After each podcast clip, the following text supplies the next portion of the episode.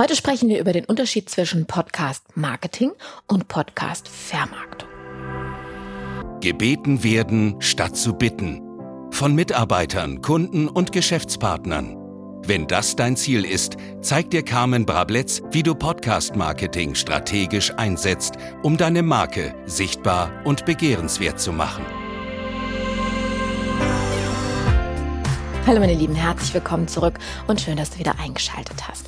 Ich möchte heute ein bisschen ja, Begrifflichkeiten erklären. Ich weiß, du bist Marketer oder hauptsächlich richtet sich dieser Podcast ja an Leute aus dem Marketing, aber ich weiß auch, dass viele, viele andere zuhören. Und ich kriege unter anderem auch von Agenturen oder Menschen aus dem Online-Marketing sehr häufig die Anfrage, beziehungsweise wir als Team bekommen die Anfrage, sag mal, ähm, auf wie viel Downloadzahlen im Monat kannst du unseren Podcast denn pushen?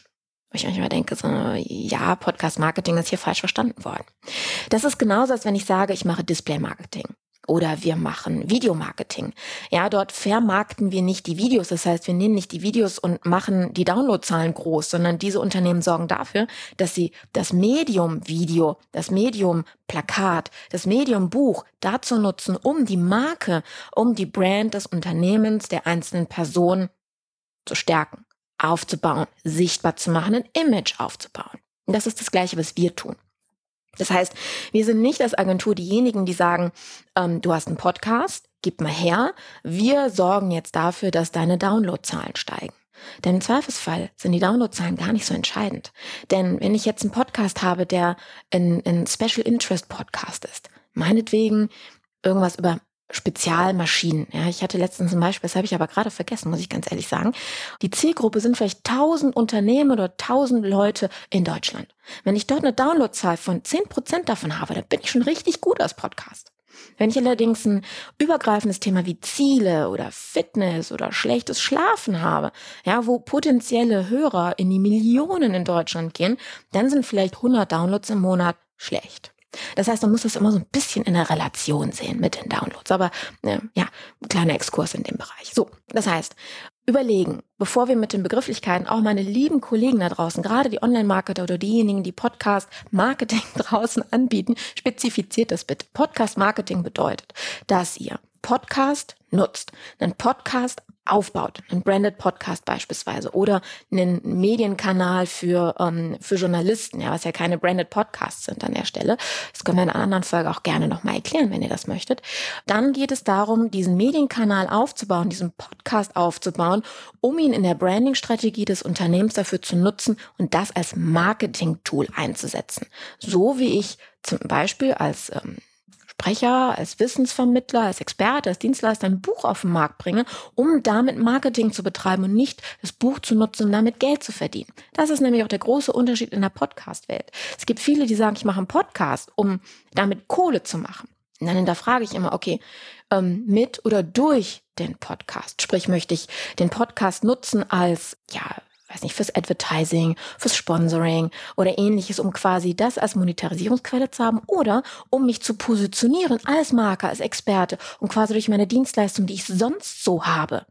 Ja, also das kann ja alles Mögliche sein, kann ja wirkliche Dienstleistung sein oder äh, Speakings, Vorträge, ähm, äh, Coachings, Trainings äh, oder sogar Produkte, die ihr anbietet. Ja dass ich damit dann am Ende Geld verdiene und den Podcast quasi als Informationskanal, als echten Medienkanal nutze. Also Wissen zu vermitteln, Content Marketing zu betreiben. Ja, deswegen verwechselt das bitte nicht, weil da draußen werden diese beiden Begrifflichkeiten oder Podcast Marketing allgemein ähm, auch für Podcast Vermarktung eingesetzt. Und das ist an der Stelle nicht so ganz korrekt und führt sehr häufig zu Verwirrungen. Wie ihr euren Podcast vermarktet, sprich, wie ihr das hinbekommt, dass euer Podcast sichtbarer wird, wie ihr, wenn ihr das möchtet, eure Downloadzahlen steigert, wie ihr naja, gegen eure Konkurrenz anstinkt. ich betone das jetzt extra mal so. Und deswegen möchte ich euch an dieser Stelle auch nochmal auf die Facebook-Gruppe hinweisen.